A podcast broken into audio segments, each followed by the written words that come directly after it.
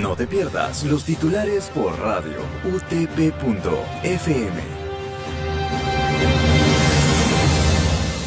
Bienvenidos a los titulares de hoy, lunes 10 de mayo, por radio utp.fm. Actualidad. Nuevas medidas anunciadas por el gobierno rigen desde hoy hasta el 30 de mayo. Para Lima se mantiene el toque de queda. Se restringe circulación de vehículos los domingos y el uso de doble mascarilla es obligatorio.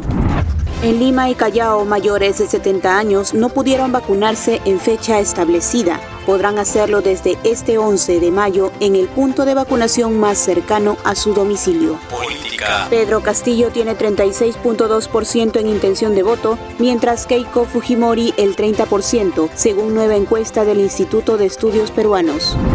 Franja electoral de segunda vuelta se transmitirá a partir del 25 de mayo. Locales. En el centro histórico de Lima, semáforos dejarán de funcionar entre las 8 de la mañana y las 5 de la tarde debido a la modernización del sistema eléctrico. Alcaldes de Trujillo, Víctor Larco y Laredo fueron intervenidos por vulnerar horario del toque de queda. Internacionales. España puso fin a estado de alarma que regía desde marzo de 2020 y ciudadanos lo celebran hallan en una cueva de Italia los fósiles de nueve neandertales de entre 50.000 y 100.000 años. Deporte. Universitario de Deportes venció 3 a 2 a Cienciano, con gol de último minuto en la Liga 1 Betson. Barcelona y Atlético de Madrid empataron, beneficiando a Real Madrid si gana los cuatro últimos partidos de la Liga Santander. Muy bien, radioyentes, esto ha sido todo por hoy. Los esperamos en una próxima edición. Que tengan buen día.